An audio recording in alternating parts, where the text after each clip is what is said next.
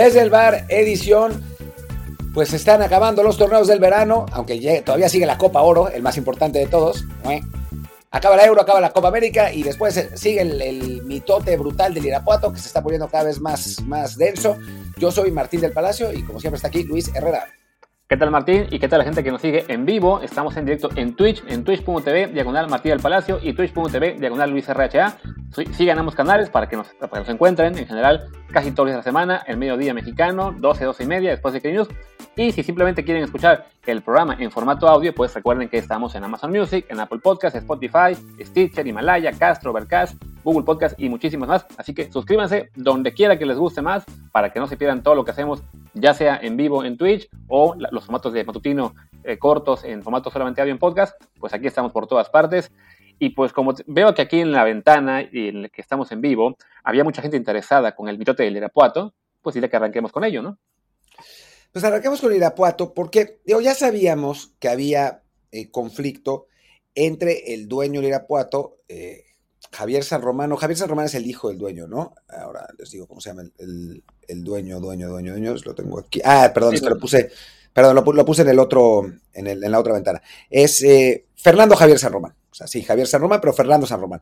el dueño del Irapuato con Alejandro Irarragorri. Él infaltable Alejandro Ibarragorri, ¿no? Que, que, bueno, siempre, siempre que hay algún, alguna cosa en la, en la Liga MX, aparece Irarragorri.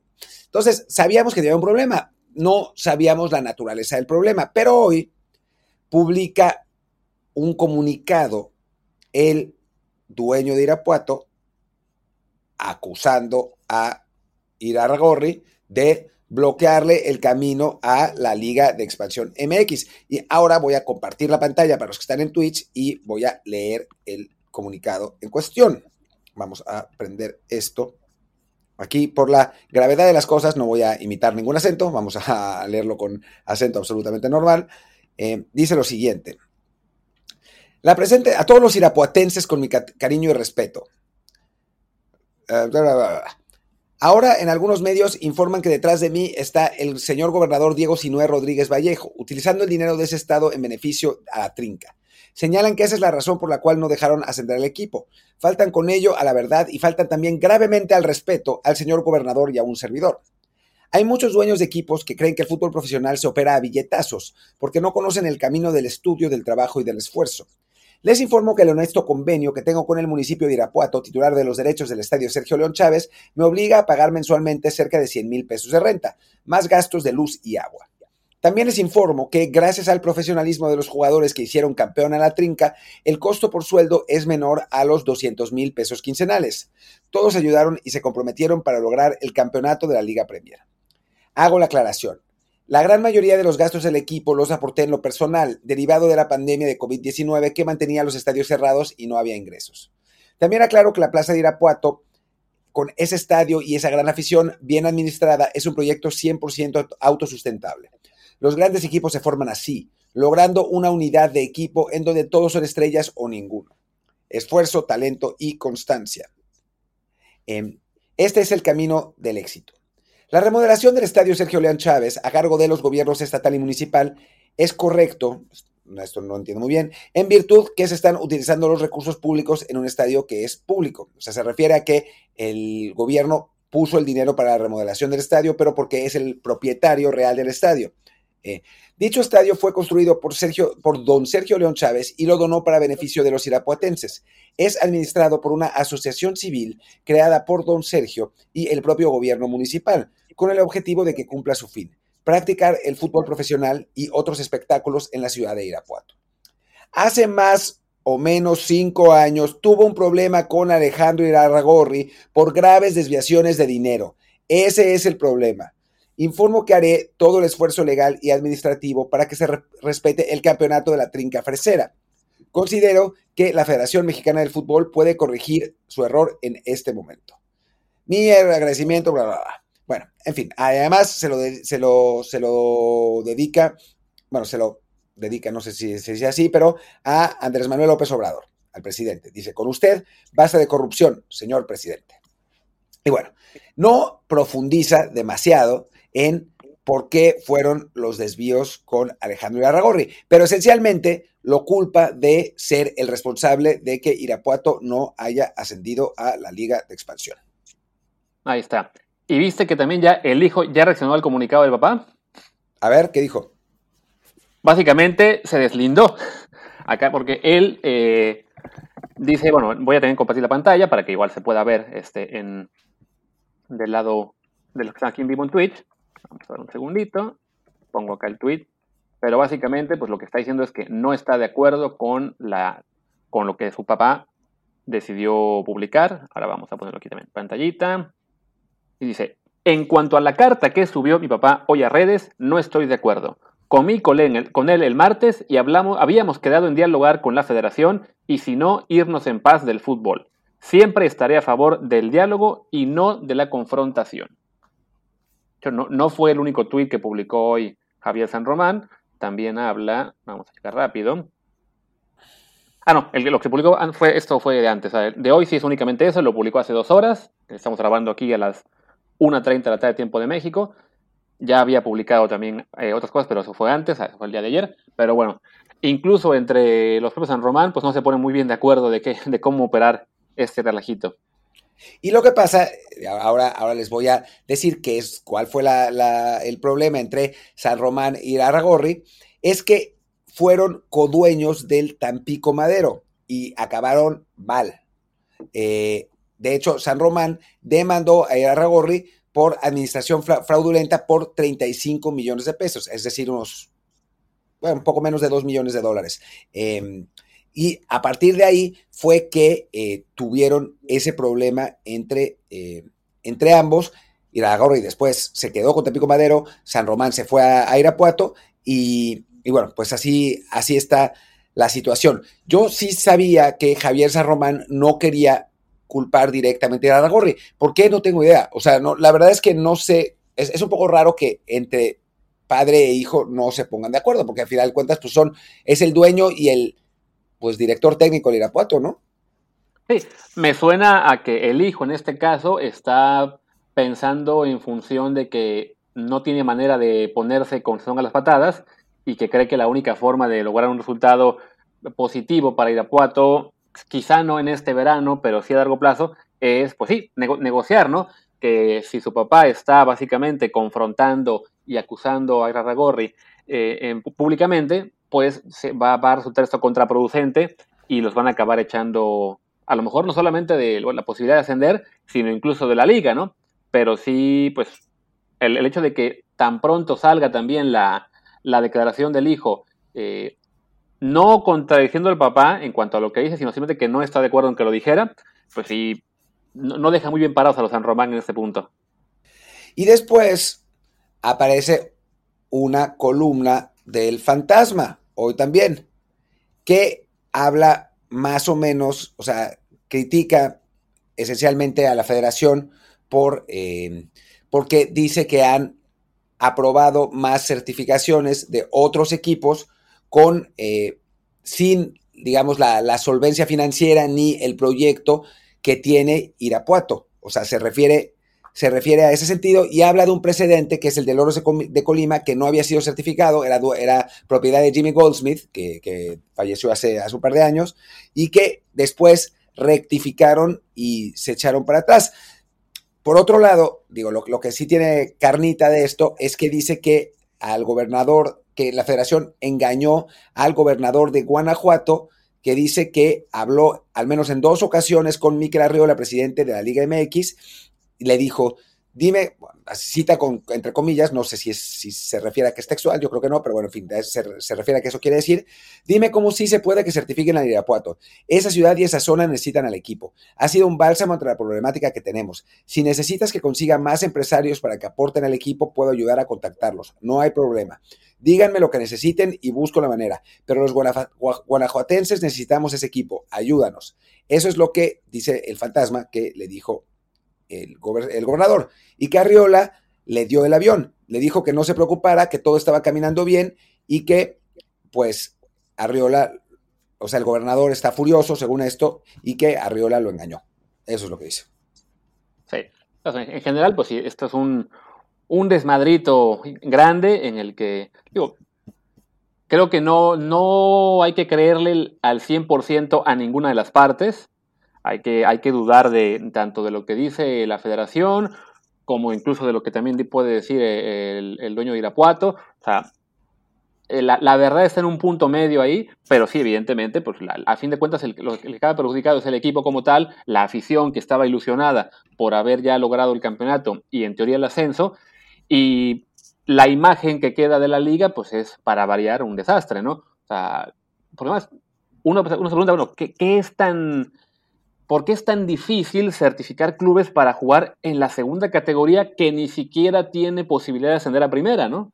Sí, sí, sí. Eh, es que en realidad creo que más allá de todo, de todo el mitote como sea realmente, o sea, quién haya tenido la culpa, cuál haya sido el, la, circunstancia, lo que es absurdo y vergonzoso es que no podamos tener una pinche liga donde haya ascensos. O sea, ¿cómo puede ser? O sea, por más mal que haya estado el proyecto económico de Irapuato, que no, por lo que todo el mundo dice, no estaba mal, o sea, me, me parece insólito que un equipo que haya, que terminó campeón de una división que en, teoría tiene ascenso y que se pudo haber certificado durante meses o le pudieron haber dicho durante meses, a última hora le dicen, le digan que no puede competir. O sea, es que es, es de, liga bananera, francamente. Sí, y además con, los ejemplos que ya mencionamos, el del el de los Colima, también, bueno, ya aquí veo en el chat que comentan el del Veracruz de Fidel Curi, que es creo que además el ejemplo principal de, de cómo es posible que si ese equipo fue certificado, cómo es que otros no. En su momento, Lobos WAP también era un proyecto muy, muy débil y, se le permitió jugar en primera. Este, o sea, ha habido muchísimos casos de, flexibilidad en, varios factores como para que ahora estén tan cerrados a, este club en particular y a estos dueños que además ya tienen historia en la, en la liga, bueno, en lo que era liga de ascenso. Entonces dicen, no, a ver, ¿cómo es posible que de repente tengas tantas dudas de que puedan sostener una franquicia de expansión, que además es en una plaza que, digamos, ya tiene, pues, por historia es bastante evidente que sí es sostenible, ¿no? Quizá no, como señala aquí el, dueño, esto de autosostenible, sin ningún apoyo del gobierno, cosas así, tengo mis dudas, pero bueno, es, está en una situación mucho más favorable que la de otros clubes.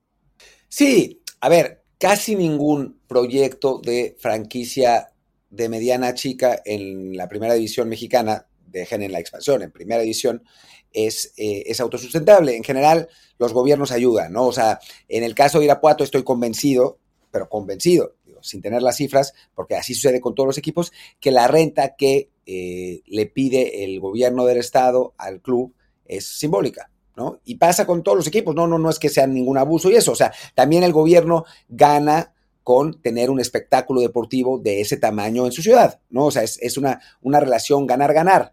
Pasa también, y hay, luego se escandalizan por eso, pero pasa también con la UNAM y con los Pumas, ¿no? Que el Olímpico Universitario, lo que se paga de, renta es esencialmente nada, ¿no? Es algo bastante común en el fútbol y no solo en México, en todos lados. Así que no, no es que realmente sea autosustentable, pero por lo que dice, y yo no, tengo razón para no creerle después de haber visto las entradas impresionantes del estadio, es una franquicia que económicamente no pasa problemas, ¿no? Y que, digo, viendo el desmadre absoluto que ha sido el ascenso en México desde hace 30 años, tener una franquicia que no pasa problemas económicamente, pues no es poca cosa, ¿no? Porque a una hora a una hora que dice que tienen su certificación y todo el, y todo el borlote, siguen teniendo broncas para juntar la cantidad de equipos suficientes, ¿no? O sea, es, es, todo, es todo medio absurdo. Además hay que recordar que eh, Fernando San Román tiene una franquicia congelada, que ya no me acuerdo cuál es, otra de Colima, creo, o algo así. Eh, eh, murciélagos, puede ser, ya no me acuerdo.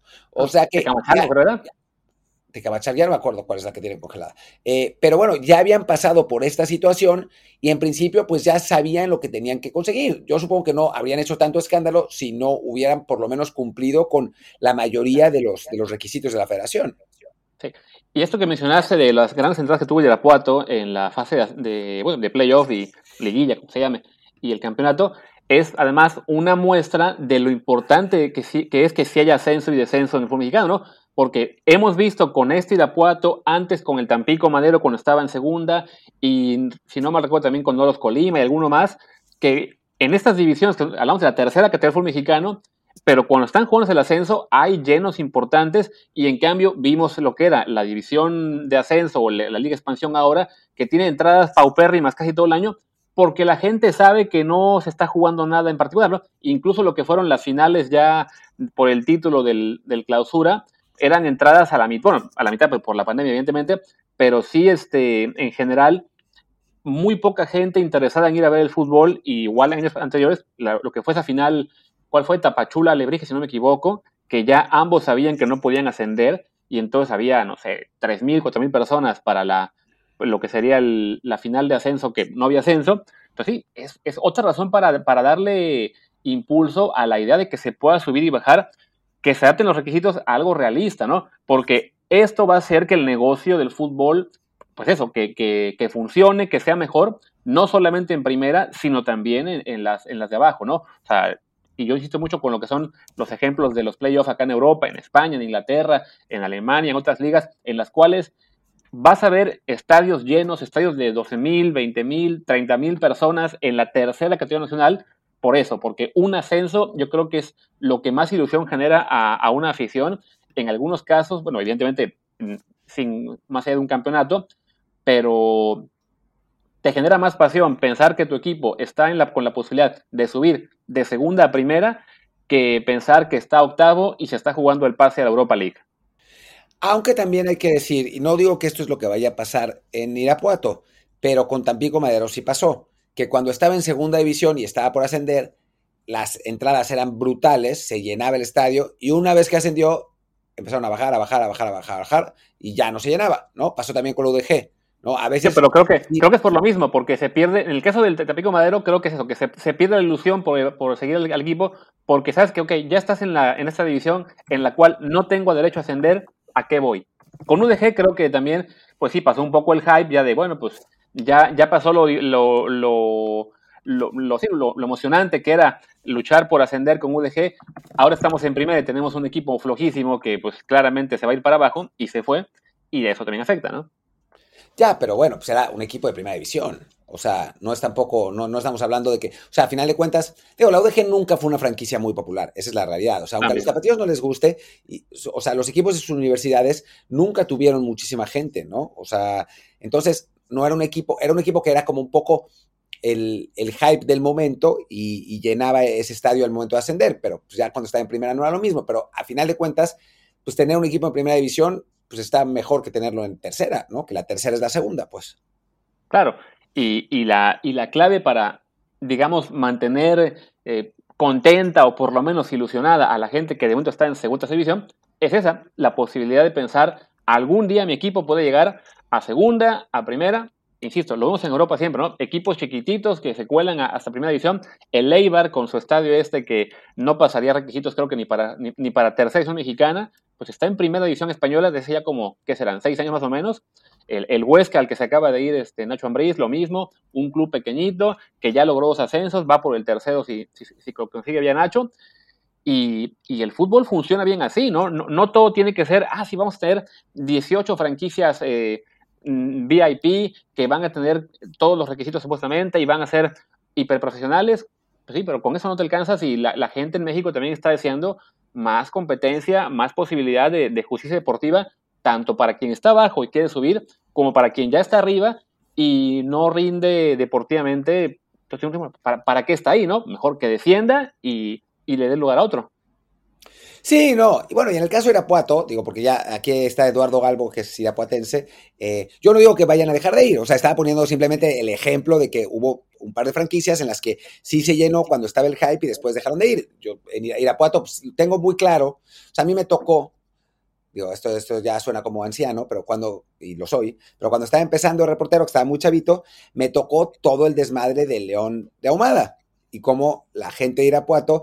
Eh, recuperó su estadio que tenían secuestrado un comando paramilitar. O sea, me queda claro que, que, que en Irapuato hay afición y hay afición que, que es eh, de armas tomar. Y me parece, me parece muy bien. Simplemente quería dar el ejemplo de que a veces también pasa que en el ascenso, o sea, cuando está el hype de ascender, llenan los estadios en, lugares y después pues ya les da hueva y ya no van, ¿no? O sea, no, no, no me refiero a que en Irapuato sea específicamente lo que va a pasar, seguramente no, ¿no? Y bueno, creo que estamos todos de acuerdo eh, aquí los que nos ven, Luis, yo y creo que pues, el 95% del fútbol mexicano, en que es una absoluta pues mamada, por no tener otro, otro término, el que no dejen ascender al equipo, ¿no? De acuerdo. Y creo que ya con eso podemos ir cerrando el tema Irapuato y hablemos un poquito de ya de, pues, así que de, un tema muy diferente, ¿no? Un, fútbol, pues, ya sí, en otra liga, en otra categoría, en otro planeta, como sería, pues, la Euro e incluso la Copa América, ¿no? Que ya se vienen un par de finales, pues, creo yo, muy interesantes, ¿no? Sí, a ver, es otra categoría, pero igual el, el, mame está full, ¿eh? O sea, ayer ya estaban acusando que había una conspiración de la UEFA para que Inglaterra llegara a la final y que, que estaba todo comprado y que para qué se jugaban estos torneos y los iban a arreglar. O sea, estaban pero desatados, ¿no? Le, le, estaban pegando a, todo el mundo y los pocos que yo por suerte no me tocó ayer, me tocó hoy, pero bueno, los pocos que ayer defendían que si era penal, los, los, los acusaban de comprados, ¿no? O sea, a mí Ramón Raya me puso por, por joder, porque fue por joder que la FIFA me pagaba para hablar de eso y tuvo como 35 likes su tweet, o sea, estaban pero, pero desatados, ¿no? Em, entonces, tío, tenemos otro nivel de fútbol, pero pues las pasiones que levanta son más o menos las mismas, ¿no? Sí, y bueno, el caso de, de, ayer, yo igual lo comenté un poquito en el, en el de hoy, en versión podcast, pues es esto de que de inmediato el hecho de que haya un error arbitral, que se puede decir que lo hay, hay habrá quien opine que, bueno, que había, se podía marcar, había una posibilidad de que había un contacto. La, gente luego, luego se vuelve loca y, prácticamente hace que borre eso todo el desarrollo del partido cuando, y se nos olvida que, de todos modos, en el partido, Inglaterra fue mejor que Dinamarca casi, casi de principio a fin. Güey, de la euro, de la euro. Eh, o sea, te voy a leer un tuit un cuate que se llama Alberto Ortega, creo que se llama.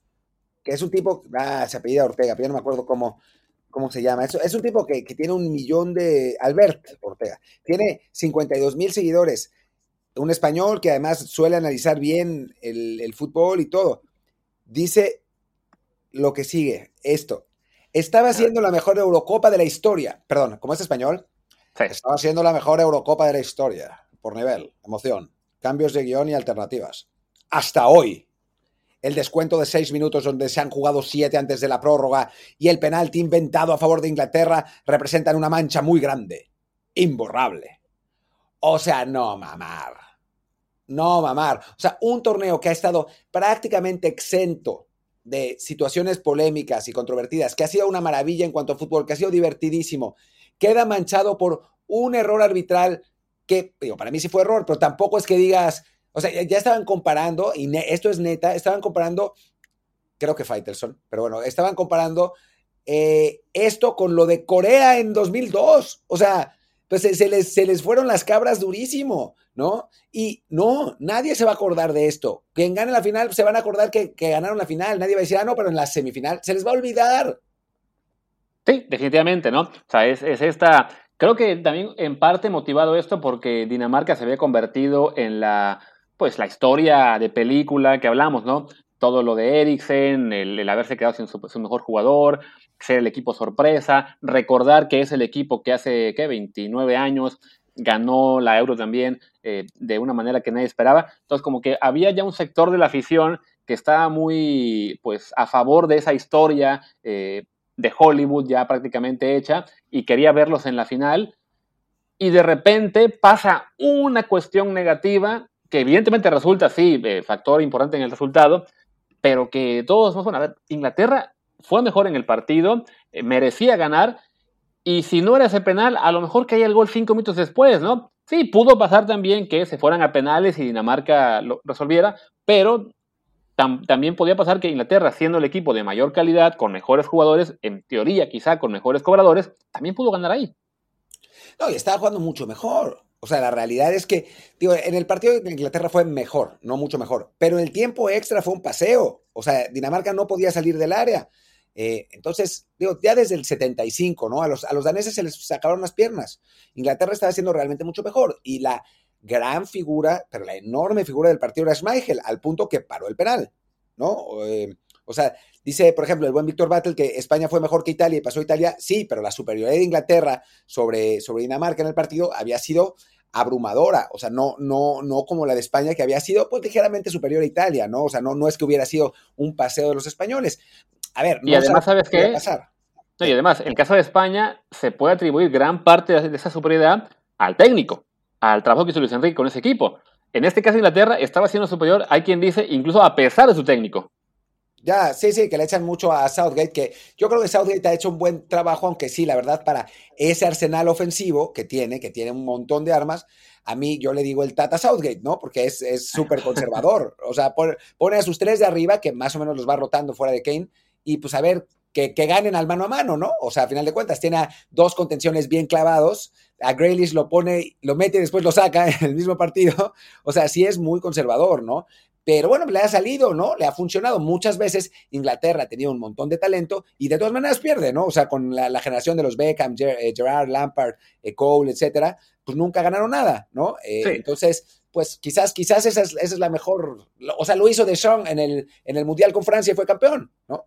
Sí, y también, bueno, y también hay que sumar al tema de Inglaterra-Dinamarca lo mal que empezaba a quedar Inglaterra por todo el hype que se estaba generando en su prensa, esa portada que circuló del Mirror de vamos a hacer, será Italia-Inglaterra y un asterisco muy chiquitito de, ah, o Dinamarca. Entonces sí, se convierten en el villano favorito y la primera oportunidad que hubo de decir, ah, ven, robaron al otro, no, a ver, si hubo error, que es, en, en, este punto ya lo podemos considerar debatible, más allá de que quizá una mayoría sí considere que no era penal, de todos modos, el partido, la, justicia deportiva, digamos, era que ganara Inglaterra. O sea, no, no, es que el partido estuviera ganando Dinamarca 1 a 0 y con dos decisiones al 89 y al 91 le dieran la vuelta. O sea, en ese punto el juego estaba empatado y parecía encaminado a que Inglaterra acabara metiendo el gol en cualquier momento por sí, porque a, Dinamarca se le habían acabado las piernas y eso a fin de cuentas también, ¿por qué hubo penal? Pues sí, porque Inglaterra estaba encima todo el tiempo, ¿no? Ya, ya no parecía que,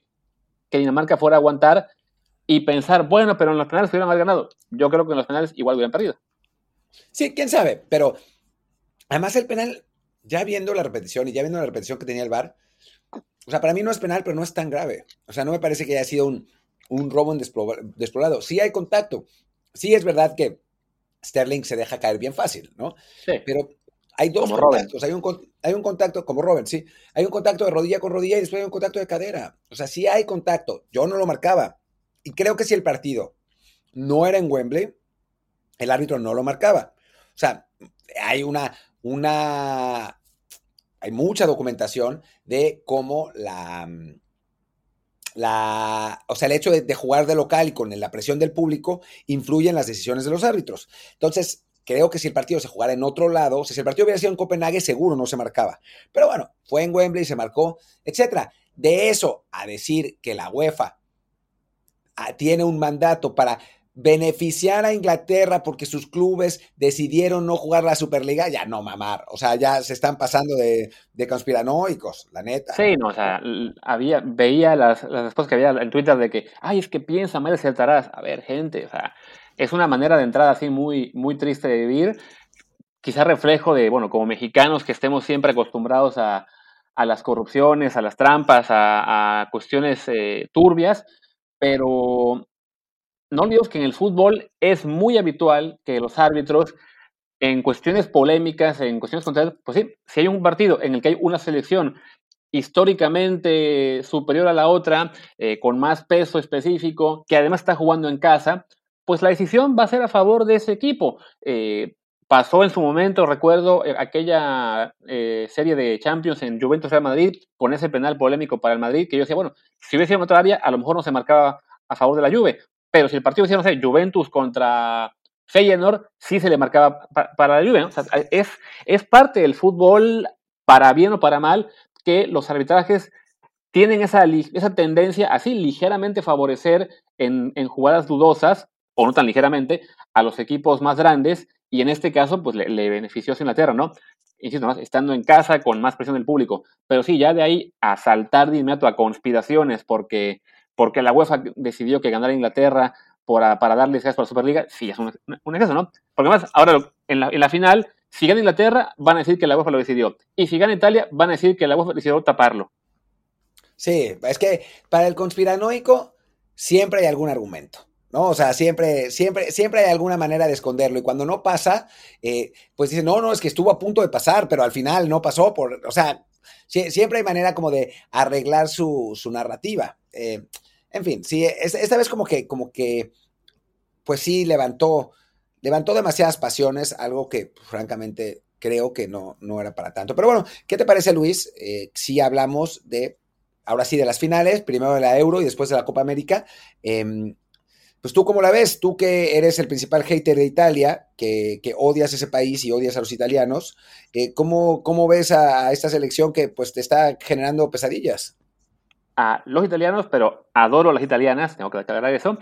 Y yo creo que en el partido todo marcador que no sea al menos una victoria de Italia por tres goles es un fracaso.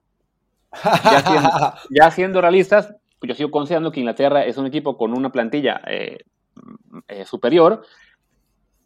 Ya sería poner muy terco y decir, bueno, pues sí, pero por, plantilla de Inglaterra, Italia ha jugado muy bien este torneo. En cuestión nombres no la veo al nivel de Inglaterra, de Bélgica, de Francia, de, de los equipos, pero bueno, los ha superado a los que se enfrentó, entonces creo que va a ser un juego muy, muy parejo y pongo a, Inglaterra ligeramente favorita por estar en casa, pero creo que lo que vamos a ver sí es un, encuentro muy, muy cerrado. Sí, yo creo que Inglaterra es favorita, eh, por talento y por estar en casa. Pero sí, creo que, que ya a estas alturas descartar a Italia es, es, eh, es, un error, ¿no? Bajo cualquier circunstancia. O sea, este equipo italiano ha mostrado eh, mucho, o sea, un, que, que, a ver, creo que tienen al mejor técnico del torneo, a Mancini. Eh, creo que, que. O el segundo. o el, Luis Enrique. Luis Enrique? Sí, puede ser, por ahí, o sea, al, nivel más o menos, creo. Eh, creo que, que, ha demostrado que es un equipo que tiene muy entendido su sistema de juego y que es un sistema de juego muy agradable también. O sea, España les quitó el balón, pero Inglaterra no es un equipo de posesión de balón tan grande, ¿no? Entonces creo que, que, que Italia le podrá venir bien el, el sistema inglés. Y, y, bueno, con jugadores que, que están llegando en un excelente momento a la final del, torneo, ¿no? En Inglaterra, sí, está Kane, que está también muy bien, pero bueno, pues no sabemos quiénes van a ser los tres que van a estar atrás. Eh, los dos contenciones han estado, han estado muy bien también. La central deja dudas, la verdad. El portero deja dudas. o sea, sí, Inglaterra, por, por una cuestión de, de calidad, debería ser favorito, pero pues yo creo que no sería para nada eh, descabellado pensar en que, en que ganara Italia. Ya después me acusan de tibio, ¿no? Porque quieren que diga, no, Inglaterra va a ser campeón y va a ganar fácil, ¿no? También hay que decir que en aquel tuit que mencionaste los cuatro especialistas, sí fuiste bastante tibio porque le diste chance a los cuatro. pues todos podían ganar. Y bueno, y tan, tan se demostró que un partido terminó en penales y el otro terminó en, tiempo extra. O sea, no es que... Sí, yo te, decía, te iba a decir, además, en el caso de Italia, creo que una cosa uno de los mayores argumentos que tenía yo y la gente, digamos, que no creíamos mucho en Italia, era el hecho de que no le habían ganado a nadie importante en esa gran racha que tuvieron sin perder, pero a lo mejor se nos pasó el, eh, el factor de que esa confianza que te da estar ganando constantemente, que te da el seguir sumando resultados positivos, también te ayuda a confiar más en el sistema que es de juego que estás aplicando, en la forma de jugar y, se ha trasladado eso a también mostrarla ante rivales más fuertes, ¿no? Quizás si de repente tienes un, equipo al que por tener rivales más duros o por tener este, eh, pues sí, resultados, digamos, este, eh, complicados, los propios jugadores empiezan a dudar del técnico, empiezan a dudar de la forma de jugar, llega a lo mejor en casos extremos esto de la autogestión, pero cuando todo está saliendo bien, pues el, jugador el, sigue, digamos, el, lo que sería el, el liderazgo del entrenador, le cumple a rajatabla lo que le están pidiendo y el sistema empieza a, cuajar mejor, mejor, y, lo, y con Italia lo vemos, ¿no? Es el equipo, sí, eh, quizá el mejor trabajado, España es el, otro que, viene a la mente, y a, la hora que llegó ya por fin enfrentar a rivales de primer nivel, como fue el caso de Bélgica, como fue el caso de España, aunque ahí sí eh, perdieron en la posición, pues ya lo vimos a, un nivel eh, superior a lo que hubiéramos esperado viendo la lista de, de rivales que tenía antes, ¿no? Sí, Sí, sí. Y además, también, no le había ganado a nadie, pero pues tampoco había perdido con nadie. O sea, no es que, no es que dijeras, bueno, ok, le ha, ganado, le ha ganado a puro mediocre. O sea, le habían tocado, o sea, había enfrentado y le había ganado a los equipos que le habían tocado, ¿no? No es que de pronto apareciera Francia y que Italia perdiera 5-0. Simplemente, pues no le había tocado, ¿no? O sea, ni modo. Pero, pero bueno, pues ya le tocó, le tocó a España, ganó con cierto sufrimiento, pero, pero terminó ganando y ahora eh, creo que puede demostrar ante Inglaterra que, es un equipo realmente de verdad. Y ahora sí, Luis, como dicen, ahí en los comentarios y también en, tu patria adoptiva, mójate, tío, pero ¿cuánto crees que vaya a ganar eh, España? Digo, Italia, lo que sea. Pues me voy a quedar con una victoria de Inglaterra 2 a 1. Yo voy a ir con Italia 2 a 1 para que, para que, estemos, para que estemos enfrentados esta vez y para, que, para eh, alimentar tu hate anti-italiano vergonzoso. Corte A, esto queda 4 a 0. Sí, sí, sí, como en España, como en España-Italia del 2012, ¿no? Exactamente, ¿no? algo así. Pero bueno, yo creo que bueno, ahí estamos. Pues hablemos también un poquito de la final de Copa América, ¿no? Que además esa se juega antes. Eh, sí, se juega antes por unas horas el, el, Brasil contra Argentina, que bueno, que creo que la gran, gran, gran, gran, gran narrativa es Lionel Messi, sí, veía yo que practicaban hace rato Daniel y Kerim sobre, sobre esta final y cómo recordaba Daniel que, bueno, como mexicanos nosotros, pues no somos muy de querer Argentina, porque nos ganan siempre, porque se burlan de nosotros, con razón a fin de cuentas, porque no hemos ganado nada, ellos sí.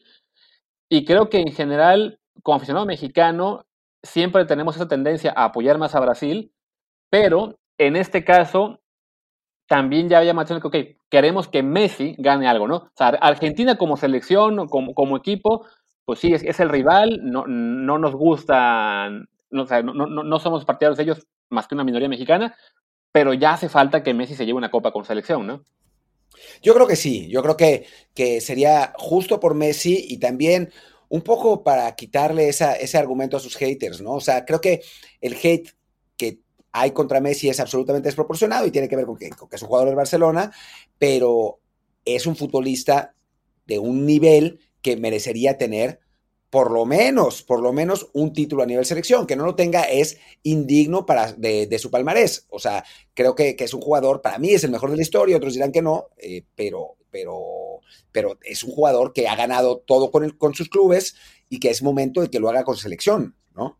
Sí, porque además, y además sería, eh, digamos, una cuestión, o sea, igual para narrativa, sería muy importante Después de dos oportunidades perdidas ante Chile eh, en 2015-2016, en penales además, acabar ganando ante Brasil en Brasil, pues le añade un, pues un, punto extra ¿no? a la leyenda de Messi, a, ese palmarés, a por fin acabar con la sequía. Sí, en unas circunstancias muy extrañas, con una Copa América que quizá no debe jugarse, sí, que está, está sin público, con una Argentina que francamente no, no espanta a nadie, pero que a fin de cuentas este Brasil tampoco ha sido muy brillante que digamos. Pasó la semifinal ante Perú, eh, básicamente ensuciando el balón los últimos 20 minutos, ganó 1-0. Antes ante Chile lo mismo, 1-0 y con esa patada voladora de Gabriel Jesús como el mayor recuerdo del partido que tenemos. Entonces, en una tarde buena de Messi, bueno, más bien noche, pues podría pasar, ¿no? Que, que él sea suficiente para por ahí un tiro libre, alguna genialidad, una asistencia que sus compañeros esta vez sí la metan y ganen el partido. Si dice Emilio López que eh, se juega antes por un día la final de la Copa América, no, es que no se juega por un día, antes por un día, se juega a las 4 de la mañana, hora europea, del domingo. A eso, a eso nos referimos. Eh, porque, bueno, pues obviamente son, son horas menos en Brasil. Eh, sí, o sea, ganarle al Brasil de Neymar, que no es el mejor Brasil de la historia, ni mucho menos, pero pues es un, es un equipo de verdad. O sea, sí, obviamente. no, es, no es ni el mejor Brasil de Neymar. No es ni el mejor Brasil de Neymar, aunque no está tan lejos de ser el mejor Brasil de Neymar, ¿eh? O sea, a ver, el Brasil de 2014 no era el mejor, sin duda. el, de, 2018 puede ser, pero es un Brasil parecido al de, al, de, al de ahora, ¿no? O sea, había quien argumentaba, ya no me acuerdo quién, pero alguien, alguien, digamos, de, los, de los comentaristas deportivos en México que sí valen la pena, que ya no me acuerdo quién, que, que Brasil es, era mejor que cualquiera de estos, de los equipos de la Euro podemos debatirlo, pero está ahí. Yo ¿no? o sea, es un que, está ahí. Pero yo creo que ya los europeos, yo, creo que mejor que todos, sí lo veo hasta poco debatible, porque la verdad es que los europeos han dejado atrás Sudamérica y lo vemos en los mundiales, que ya en el último mundial todas las semifinales, todos los semifinales fueron ellos. Antes de ese mundial en 2000, que fue 14, pues Alemania le mete 7 a, a Brasil. Entonces me cuesta ponerlo, digamos, como tema de debate que sea mejor que todos los europeos, sí que le podría competir a prácticamente todos. Sí, y la verdad es que eh, para mí en el Mundial pasado sí es verdad que hubo cuatro semifinales europeos, pero en el Bélgica-Brasil, para mí Brasil fue mejor. O sea, perdió al final porque pues, es la vida, ¿no? Pero, pero para mí Brasil fue mejor y era un equipo muy, muy, muy respetable. Y si lo ves jugador por jugador, o sea, más allá de que en una final entre Brasil y Argentina puede ganar cualquiera. O sea, eso está clarísimo, ¿no? Eh, porque, bueno, por la rivalidad, o sea, es, un poco como el Argentina-Chile, ¿no? Que, que, digo, Argentina siempre tuvo mejores planteles, pero Chile les juega con el cuchillo entre los dientes.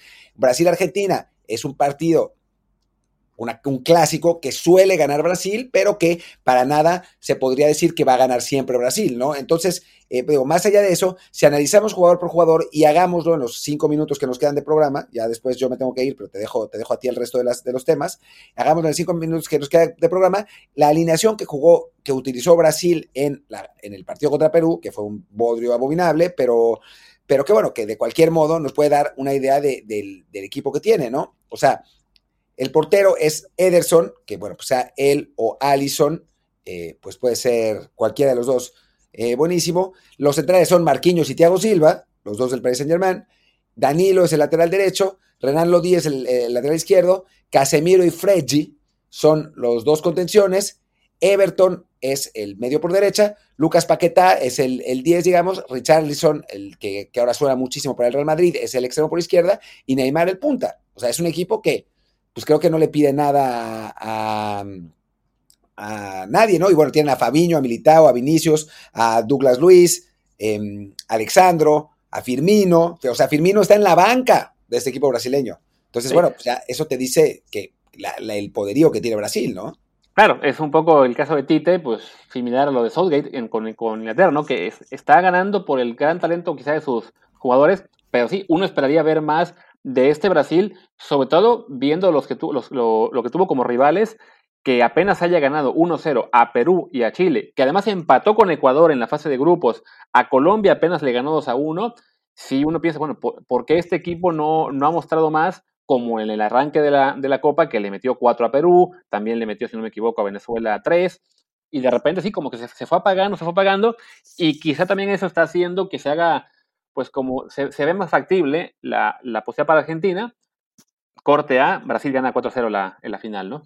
Puede ser, puede ser. O sea, yo, yo sí creo también que Brasil está, digo, no es lo mismo que si tuviera público, pero Brasil está sometido a una presión importante, porque perder en casa una final con Argentina no pasa desde o sea, creo que no sé si ha pasado alguna vez, tal vez no ha pasado nunca, eh, que, o sea, habría que checarlo, pero que Brasil pierda una final en casa contra Argentina sería una, una mancha negra, o sea, por una vez en la vida, digo, más allá del legado de Messi y eso, Argentina no tiene nada que perder en una final, o sea, si pierde con Brasil sí sería doloroso porque es un clásico, pero es la lógica, porque el partido se juega en Brasil, no es como las últimas dos que jugaba contra Chile, que, que bueno, perder para Argentina una final contra Chile era una vergüenza que al final sucedió. Y después perder la revancha era una vergüenza aún mayor, ¿no? O sea, no solo perdimos una vez, sino que perdimos dos contra los chilenos. Ahora, Argentina, digo, tiene que perder, que es contra Brasil, que es la última final probablemente de Messi, que, pueda ganar un campeonato, porque esta Argentina no tiene para nada el nivel para, competir en un, mundial.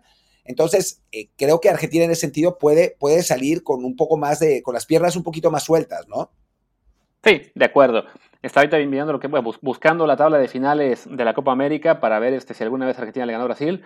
No he logrado encontrar el dato. Me parece, bueno, se le ha ganado en Brasil, me refiero. Sí le ha ganado la final, pero la única que pude encontrar fue en Argentina. Eh, y bueno, creo que. ¿Vamos ya al pronóstico o quieres algo Vamos al pronóstico. No, al pronóstico, ya está. Pues venga, pronóstico. Yo me voy con que el partido va a acabar empatado y en los penales Emiliano Martínez hace de las suyas, espanta a Neymar y es campeón Argentina. Puta, me ganaste el pronóstico, chingada madre. Voy a tener que decir otra cosa.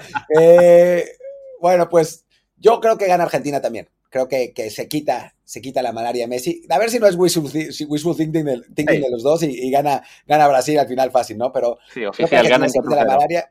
1-0 con gol de Messi de tiro libre. Chingue su madre. Ya está. Pues venga. Pues ya está. Con eso cerramos lo que es la parte de podcast, versión, versión audio. Hablamos de Irapuato, hablamos de la Euro, hablamos de Argentina y Brasil. Creo que cubrimos todos los aspectos del fútbol, así en cuanto a nivel. Y ya regresamos a el lunes, pues seguramente comentando lo que fueron ambas finales de, de, Copa América y de Eurocopa. Bueno, y el arranque de la Copa Oro también, que supongo que esa tendremos que dejarlo para el matutino.